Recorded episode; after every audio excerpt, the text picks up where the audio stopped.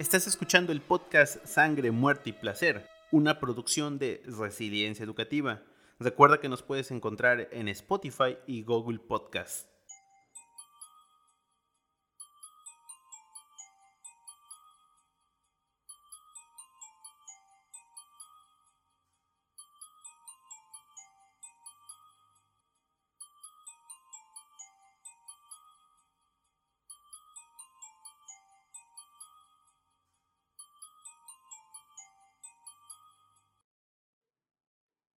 Adentro de la casa ubicada en la calle Mar del Norte número 54, justo en la esquina con la primera cerrada de la misma vía, hoy reinan la oscuridad y el silencio totales.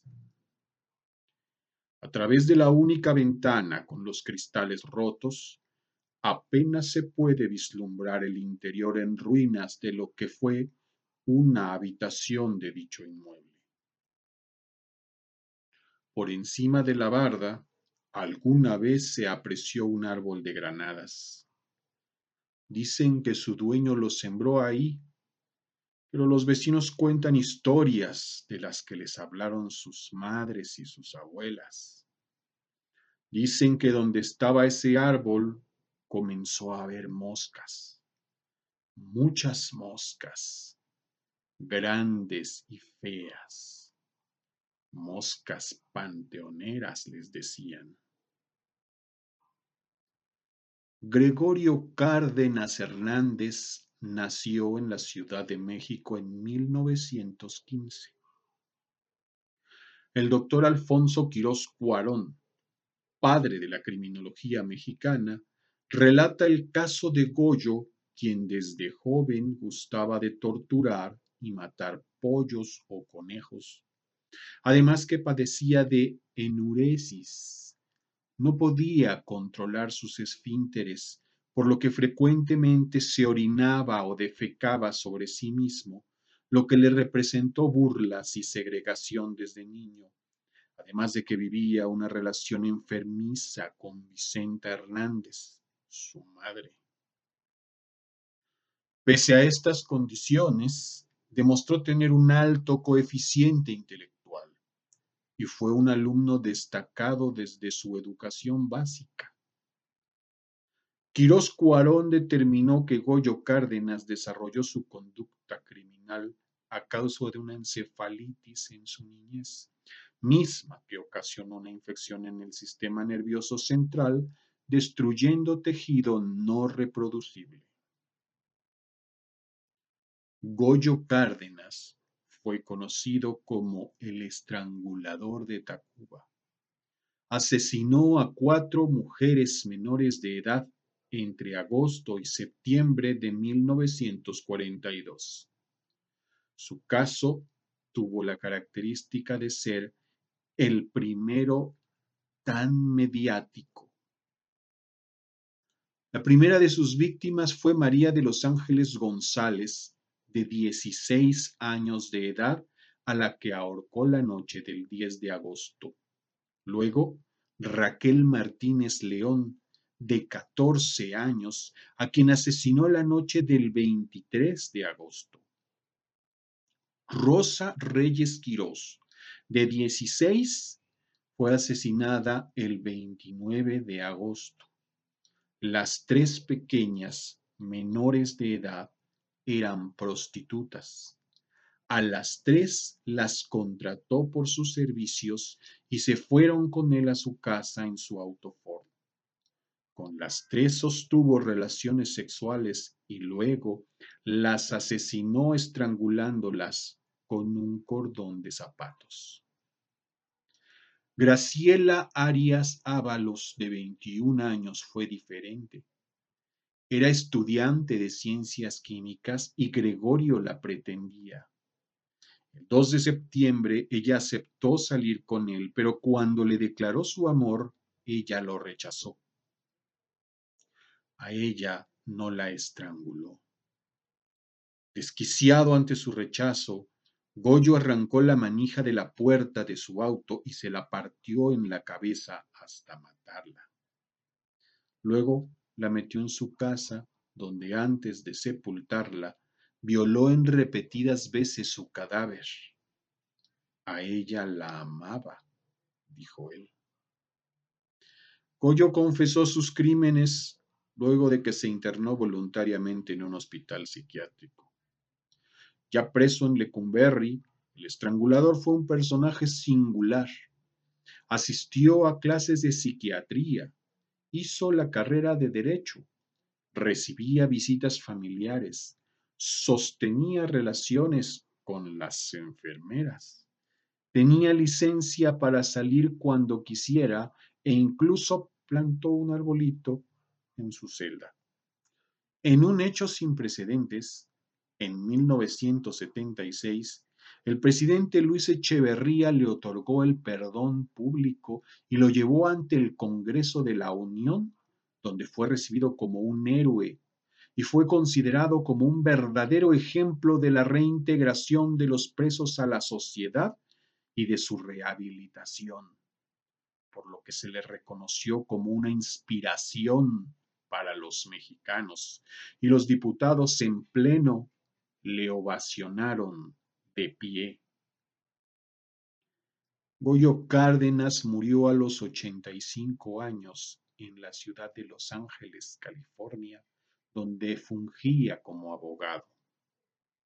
Durante una entrevista periodística, con voz pausada y tranquila, el estrangulador de Tacuba comentó que el régimen penitenciario de su época ha sido el más humano de la historia de su país. ¿Tú qué crees? Bienvenidos de nueva cuenta a su podcast Sangre, Muerte y Placer. Eh, como siempre, tenemos la presencia del señor Emilio Aburto, de la doctora Lorja Pérez Landa, de mi entrañable amigo, el doctor Carlos Roséndez Reyes, y tenemos una, una nueva invitada que esperemos que sea un miembro recurrente de, del elenco, la, la doctora Elsa Viviana Arreola, ¿verdad? Sí, pero soy este, maestra. Ah, maestra, perdón, ya, la, ya la estoy confundiendo. Eh, bienvenida, maestra. Eh, Muchas gracias. Bien, vamos a tener sus, sus acertados comentarios, estoy casi seguro. Eh, y pues antes de empezar formalmente, quisiera invitarlos de nueva cuenta a que visiten la página de Resiliencia Educativa en Facebook, que visiten la web de Resiliencia Educativa, donde también van a encontrar el evento Jornada Forense que se va a celebrar el 5 y 6 de marzo en la ciudad de Orizaba, Veracruz donde tendremos eh, grandes invitados, como lo es el licenciado Emilio Aburto Casillas, la doctora Lorja Pérez Landa, ahí también va a estar el doctor Carlos Roséndez, eh, que tiene muchos seguidores, ¿eh? lo, lo llama, llama mucho la atención su presencia, así como también del, del doctor Fernando Troyo del Campo y el señor Juventino Montiel Sosa, que pues toda una institución en la rama, en la rama forense y pues los esperamos, eh, eh, ojalá puedan inscribirse pronto, los lugares están agotando, cupo limitado con todas las medidas sanitarias y pues ese es el comercial. Y adelante, señor Emilio Aburto, la, la voz y magia detrás del micrófono, eh, ¿nos pudiese usted dar una breve, ya, ya, ya sé que acaba de pasar el video en este momento de su intervención, pero me gustaría que diera usted un breve, una, una breve reseña, reseña de, de, lo que es nuestro personaje de, de, en esta ocasión, Goyo Cárdenas. Goyo Cárdenas, claro que sí, maestro, claro que sí, eh, Fernando. Goyo Cárdenas es un personaje muy peculiar en la historia eh, penitenciaria de nuestro país. Goyo Cárdenas, eh, quien fue llamado en su momento el estrangulador de Tacuba, fue un personaje que asesinó a cuatro mujeres menores de edad por la vía, eh, tres por la vía de la estrangulación, eh, cometió crímenes relacionados con violación, estrangulamiento, pero además también eh, con necrofilia y por supuesto trató de ocultar los cuerpos en su patio, nada más y nada menos. Hoy su casa en, en Tacuba se encuentra abandonada. Esa casa en la calle Mar del Norte número 54, que aún alberga, aún alberga algunas leyendas y aún dicen los vecinos, algunos, que se escuchan voces ahí dentro. Fue, digo, un personaje peculiar del sistema penitenciario mexicano porque habiendo sido uno eh, de los homicidas considerados seriales más mediatizados en su momento, resulta que el gobierno mexicano lo condecora y lo considera un héroe, un ejemplo de reintegración a la sociedad y una inspiración, así fue llamado, una inspiración para los mexicanos. Mm. Así fue como sucedió con este personaje. Un homicida serial brutal, ovacionado de pie por el Pleno de la Cámara de Diputados en su época. ¿Cómo la ven? Increíble, señor Emilio. Y pues, eh, como bien lo dijo, eh, los, eh, los chicos de gobierno quisieron hacer su comercial y quisieron interpretar esto como una verdadera reinserción social, pero quisiera escuchar la opinión de la doctora Lolja si considera que esto en verdad es un caso de rehabilitación el, o, el, o este personaje logró ocultar sus, sus, sus intrínsecas intenciones a la luz de todos. Mira, Fer, a mí este tema eh, en lo particular siempre me ha interesado mucho, me ha gustado mucho, porque bueno, pues soy eh, fan, seguidora este, y fiel enamorada de, mi maestro, el doctor Alfonso Quiroz Cuarón, padre de la criminología aquí, aquí en México, efectivamente a él le toca hacer todo el estudio criminológico de, este personaje y de, otros icónicos de la, época.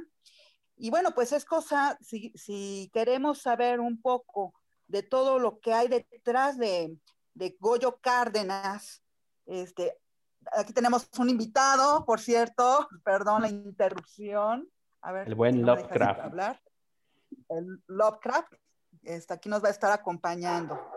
Este, bueno, mm. pues realmente mm, sí, se quieren anotar ellos un punto hablando de que se logra una reinserción, porque bueno, estudia derecho, este, escribe varios libros, etcétera, etcétera, pero realmente no podemos verlo desde el punto de vista criminológico como un logro, como un acierto, porque realmente no hubo un tratamiento detrás de todo el padecimiento que, por el que pasó Goyo Cárdenas, el gran estrangulador de Tacubaya. Eh, déjenme compartirles que independientemente, o sea, aparte de, lo que ya nos comentaba el psicólogo Emilio con respecto a los homicidios, a, que las estrangulaba y que, este, que era además de todo este, necrofílico y todo esto, Resulta que Goyo Cárdenas, tristemente, y hay que, hay que comentarlo además, pues era veracruzano, era uno de diez hijos, y además mencionan que su mamá era sumamente posesiva, manipuladora, castrante, etcétera, etcétera. Él tuvo eh, daños neurológicos, eh, tuvo una encefalitis a, muy corta edad. Se habla que además de todo, eh, él no pudo controlar sus esfínteres hasta después de los 18 años. O sea, estaba realmente muy dañado emocionalmente, psicológicamente y, neurológicamente. Entonces, él no recibió en ningún momento eh, un, verdadero apoyo. Antes de, ser ingresado al Palacio Negro de Lecumberri, a él lo llevan este, a la Castañeda, a un hospital psiquiátrico porque él, él se da cuenta que no está bien, que, que hay cosas que se le salen de las manos, pero yo creo que este temor no fue realmente porque se sintiera enfermo, sino porque se sintió que lo iban a descubrir en esta serie de, homicidios que cometió, sobre todo con el último, eh, con, su amada Graciela, que, que, a ella no le estrangula, la, mata a golpes en su auto y después la, la viola, ¿no? Eh, de forma post-mortem, este, la entierra, y es a partir de esto en donde él pide ayuda primero a su madre, ¿sí? Le dice, mamá, ¿sabes qué? Me siento mal, este, se me olvidan las cosas, empiezan a buscar, según esto, apoyo eh, psicológico y psiquiátrico y se hace pasar por enfermo mental, pero realmente eh, se dan cuenta que sí sabía lo que estaba haciendo. Él era muy inteligente, tenía un IQ muy alto, dos veces fue becado, uno para estudiar en el extranjero, otro aquí en, México, fue becado por, este, por Pemex. Entonces, realmente creo que eh, tenía muchas herramientas intelectuales como para hacerse pasar por enfermo. Entonces, no, no creo realmente, Fer, que haya sido un, logro criminológico. Eh, yo, yo, sé que, el doctor Quiroz Cuarón eh, le dedicó muchísimo tiempo de su vida al estudio, pero yo creo que fue más una, eh, una táctica de, de, Goyo Cárdenas para, para poder salir y además salió triunfante. Finalmente logró su cometido. Sí, así es, y como bien, como bien dice, este, este autor también dedicó igual un libro para un personaje que vamos a ver más adelante, Higinio Sobera. Eh, y sí, eh, el, el, tema de la imputabilidad, no tan estudiado en ese momento, terminó influyendo en estos personajes. Pero bueno, eh, también estamos escuchando igual esta historia y, y pues aparece el caso de la encefalitis, que pudo haber sido un factor determinante en la conducta de, esta persona y volvemos a encontrarnos con el caso, como platicábamos en, otras ocasiones, de un entorno violento familiar. Eh, doctor, usted, doctor Carlos, eh, estoy, seguro que ya está preparando un comentario al respecto. Este, buenas, buenas noches. Antes que nada, y sí, este, Efectivamente, como comentan nuestros compañeros, la doctora Lolja Pérez Landa, este, acertadamente, y el licenciado Emilio Aburto acerca de esta persona, sí, este, considero que está enmarcado incorrectamente la habilidad de esta persona. Ah, considero que se ha tratado de poner como un tipo héroe mexicano a esta persona para que fuera creciendo y creciendo y creciendo, ¿no? Y ya este, esta espuma de, de jabón, digamos, sacudida, se fuera elevando. En primer lugar, este, las autoridades mexicanas este, cambiaron la ley que existía en ese momento para que esta persona fuera, digamos, un héroe nacional, ¿no? Eh, médicamente está, este, se tiene en los, en los documentos establecido que esta persona sufría de enuresis, que es la pérdida de control de la vejiga. Este, por lo consiguiente, esta persona, desde que inició su vida o su actividad escolar, estaba expuesta a que, a que defecara o orinara en cualquier lugar, ¿no? Entonces, esta, esta, digamos que este problema le, le trajo este, la atención de todas las personas que lo rodeaban, ¿no? Y considero, hablando este, en un perfil psicológico, que esta persona fue desarrollando y desarrollando este, malos hábitos, uh, maltratos psicológicos este, sobre sus mismos compañeros este, y fue desarrollando este tipo de maltrato psicológico y, hasta físico. Consideran algunas veces que no tuvo de otra más que explotar cuando ocurrió el primer asesinato de, en el que se le acreditaba a él, ¿no? Eh, aunque en ningún momento se, se, le comprobó, porque cuando efectivamente por ahí están algunos datos que cuando salió de, pues de prisión, pues salió con su hoja de libertad y dice que no le pudieron comprobar nada. Entonces, uh, efectivamente, este, hay mucho misterio en este, en este trama, en este drama, ¿no? Este, he escuchado a algunos este, expertos en la materia, criminólogos, criminalistas, neurocientíficos, este, que hablan sobre esta persona y sobre su comportamiento. Ya hay algunas otras personas o en algunos otros programas de radio en que están elevando. Y pues estos temas, por, por lógica, como habíamos dicho la otra vez, son temas que causan expectativa y que y que en muchos de los casos los narradores este, tratan de engrandecer más o de hacer más grande a los criminales para que tengan más seguidores, ¿no? Bien, doctor, y como lo dice la historia, pues esta persona estudió derecho, se tituló y de hecho se tituló con una tesis de que, se nombraba insuficiencia de nuestra legislación en la inimputabilidad por ausencia o disminución de capacidad mental, que en ese entonces no estaba consagrada como una excluyente del, delito. Eh, y pues bien, eh, al final de cuentas, eh, esta persona tuvo, se podría decir, un final feliz porque no regresó a prisión y, y fue entendido como una persona rehabilitada. Y usted, este, maestra Elsa, eh, supongo que viniendo de, del ámbito de la criminología criminalística, del estudio de, la criminología criminalística, de seguro tocaron, eh, eh, tocaron en sus estudios o le ha tocado este, leer acerca de este personaje. Me gustaría saber qué, qué opinión tiene al respecto. Bueno, con lo que leí, busqué, hasta cierto punto tenía que sacar de una manera su, su frustración que tenía.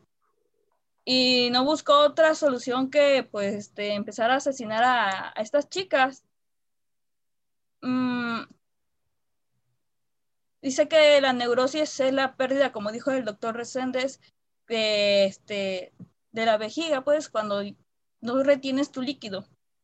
Y siento que hasta cierto punto al padecer esto le ocasionaba vergüenza y se burlaban de él vuelvo a repetir, de una u otra manera, él buscó la manera de que este, lo respetara más que nada.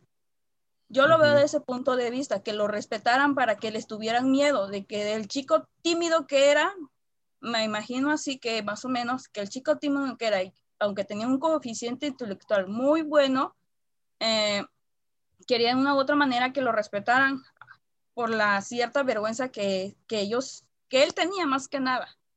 Ese para mí es mi punto de vista. Ok, ok, este, pues bien, eh, pues Gregorio Cárdenas pasó a la historia como, como el, el, asesino serial que fue aplaudido por el, por el Congreso, pero más que ello, y junto con otros, forma un antecedente de la para, para que, que incluye la necesidad de cambiar nuestras nuestra, nuestra legislación y pues habría bien que acotarlo, ¿no? Porque ahora la, tener, un, tener un trastorno mental o una deficiencia eh, psíquica puede considerarse un excluyente del delito, siempre y cuando pues, no se haya causado eh, de, manera, eh, de manera voluntaria y que no pueda haberse prevenido. Entonces, pues desde, desde ese ámbito, pues al final de cuentas sí se tomó en cuenta, en el estudio del derecho se tomó en cuenta este caso para, para poder afrontar otros diversos que más adelante vamos a, nos vamos, con los que nos vamos a topar. Y bien, también desde el aspecto eh, psicológico, igual, eh, doctora Lol, igual yo he escuchado y he leído acerca de otros asesinos seriales que han tenido esta, e, e, este, esta situación. No, no, no, no se ha señalado la enfermedad. Bueno, yo no he escuchado señalar la enfermedad que tenía Goyo, pero sí se ha escuchado que, o he leído que, que han tenido esa, eh, ese problema de que mojan las camas. Usted, bueno, ya escuchamos la, la, la, el comentario de la, de la maestra Viviana, pero ¿usted qué comentario guarda al respecto, doctora? Bueno, eh, tengo la fortuna, de poder emitir una opinión desde el punto de vista psicológico, criminológico, pero sí efectivamente coincido con, con la maestra, había una frustración, pero además de todo, todo en él desde muy corta edad había una disfunción. Él empieza una vida sexual desde muy pequeñito, desde los ocho años, pero eh, no alcanza, de hecho nunca alcanzó una madurez sexual como tal. Había una deficiencia que él mismo no alcanzaba a identificar cuál era. Eh, vamos a, recordar que dentro de todo este cúmulo de delitos que cometió, pues eh, las chicas a las cuales privó de la vida, pues eran menores de edad. Entonces, era pedófilo, era necrófilo, era este, bueno, además de homicida, ¿no? Pero además de todo, hay un dato muy importante aquí. A él practicaba también el transvestismo, a él le gustaba vestirse de geisha.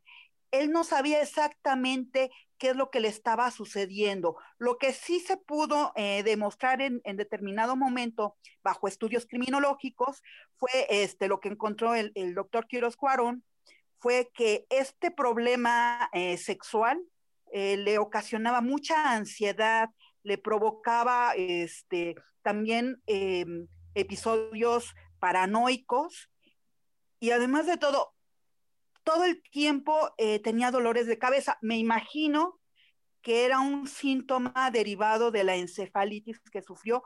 No menciona exactamente qué fue lo que le provocó. Vamos a recordar que la encefalitis es una infección generalizada del sistema nervioso central y que bueno, pues seguramente algo, algo quedó ahí, pero además de todo ya tenía signos em, psicopáticos, eh, le gustaba torturar a los animales desde muy pequeñito. Entonces, me parece, este, Fer, que eh, este tema podría dar para mucho. Desgraciadamente, si lo traemos a, la actualidad, digo, él muere en 1999 en Los Ángeles, este, California, y, como bien dices, él salió bien librado, no regresó a la cárcel, eh, salió este, casi casi en hombros, ¿no? Pero ¿cuántas personas no encontramos en la actualidad con enfermedades mentales que no deberían de estar en la cárcel y sin embargo si están, aunque son excluyentes, porque no, eh, no sé, o falta gente preparada o no hay cabida en hospitales psiquiátricos. Aquí en Veracruz, el único hospital psiquiátrico este, que, maneja así como tal, pues está en Orizaba. Aquí en Jalapa, eh, pues tenemos un hospital psiquiátrico que funge solamente para cuestiones este, de urgencias. Mm, realmente las personas que llegan a este hospital psiquiátrico son por, por lapsos muy pequeños, ¿no? Son como para eh, cuestiones de, de, intervención rápida.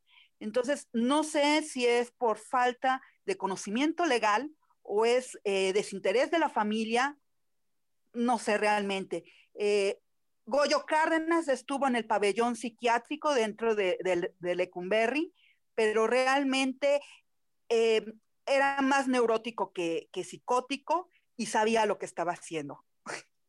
Ok, gracias doctora. Gracias también, maestra Viviana. Y pues eh, hay, una, hay aspectos también de la, aspectos sociales que la época influyó para que el, el caso se viera de cierta forma.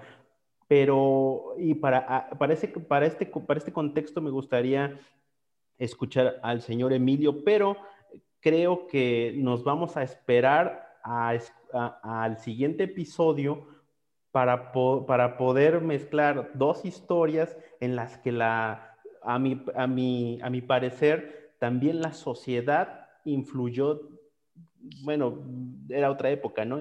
Pero la sociedad influyó para que estas personas fueran vistas de cierta forma, que ya lo escucharemos y me gustaría también escuchar la, opinión de, del señor Emilio, pero hasta ese momento y ahorita para acabar, pues me gustaría escuchar por último al, al doctor Carlos, que ya sé que tiene ahí un comentario bajo la manga. Este, bueno, bueno, este, se establece, se establece que, que se le, se le, digamos, que se, que se le,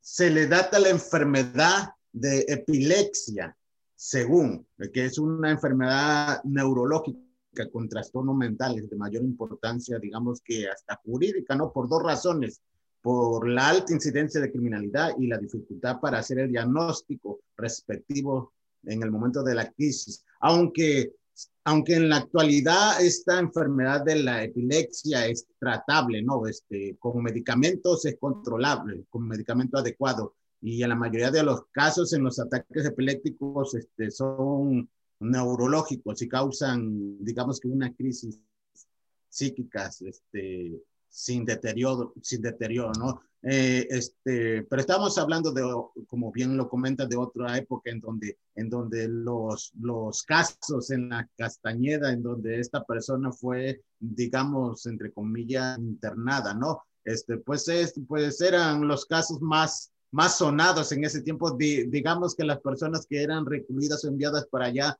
tenían el trastorno que, el que le encontraron a Gregorio Cárdenas. Pues claro, aunado a esto de que todavía la criminología este, estaba naciendo, este, la, la neurociencia estaba todavía ni, ni había raíces de esta, de, de, estos temas, ¿no? Aunado a eso, pues claro que es, es muy respetable la, la, aportación de todos los médicos y de todos los criminólogos y especialistas en el tema, pero este, que, que, nada que ver en los peritajes que le hicieron a esta persona. Y por supuesto que es autor de, de cinco libros como, como La Castañeda, este, La Castañeda, Celda 16, entre otras. Sinceramente, este, considero que una persona que estuvo este, pasando su tiempo o pagando por algo que hizo, creo que 34 años, si no me equivoco, si estoy mal, por ahí me corrige. Una persona que tiene todo este tiempo, tiene toda la, toda la, pues todo, toda, digamos que toda la habilidad de ponerse a estudiar un poquito y desarrollar unos libros. Yo creo que cualquier persona podría desarrollar este, este, este número de libros si tuviera tanto tiempo este, arraigado en una celda, ¿no? independientemente de que sus libros no tienen no tienen ninguna, ninguna chispa de magia. Yo creo que más que nada se le, se le, se le, se le quiso elevar a esta persona como un sinónimo de, de, digamos, entre comillas, de héroe nacional, ¿no? Porque hasta fans tenía, tenía personas que iban a, a, al internado, no, no, a sus celdas, este, y de las cuales por ahí, pues también se supo que tuvo una relación con una persona que precisamente lo iba a visitar, ¿no? Este, pero sin duda alguna, considero que, que viendo desde un punto este, poco, digamos que objetivo, esta persona, después de que salió de la cárcel, ya no escribió ningún otro libro, creo, porque ya, ya regresó a la vida normal y en la vida normal tiene tiene por lógica menos tiempo que en las celdas, ¿no? Es un punto de vista que creo que no se ha analizado mucho, este, y pues como ya lo saben, no, no, no, no soy, este, no soy un, un, digamos que una persona que enaltece a las personas que deberían de ser enterradas, ¿no? Porque han denigrado nuestra nuestra sociedad y nuestro país. Pero bueno, son cosas que se deben de estudiar y por eso las ciencias forenses, el derecho y todas las que se le unan deben de ser uh, plenamente analistas de estos temas. Pues bien, doctor, muchísimas gracias. También agradezco muchísimo a la maestra Viviana eh, y también a la doctora Lorja, como siempre, el señor Emilio Aburto, este, cautivándonos con sus excelentes relatos. Muchísimas gracias y pues nos escuchamos hasta la próxima. Sigan el podcast, por favor. Les, les, agradeceríamos muchísimo que, que, nos apoyaran con vistas, con, con me gustas. Igual estamos en YouTube por si quieren, quieren ver nuestras reacciones y también los relatos del señor Emilio. Pues por mí eso es todo. Muchísimas gracias a, a todos aquellos que, que, que se han tomado el tiempo para escucharnos. Y pues recuerden que esta es una producción de Resiliencia Educativa. Hasta la próxima.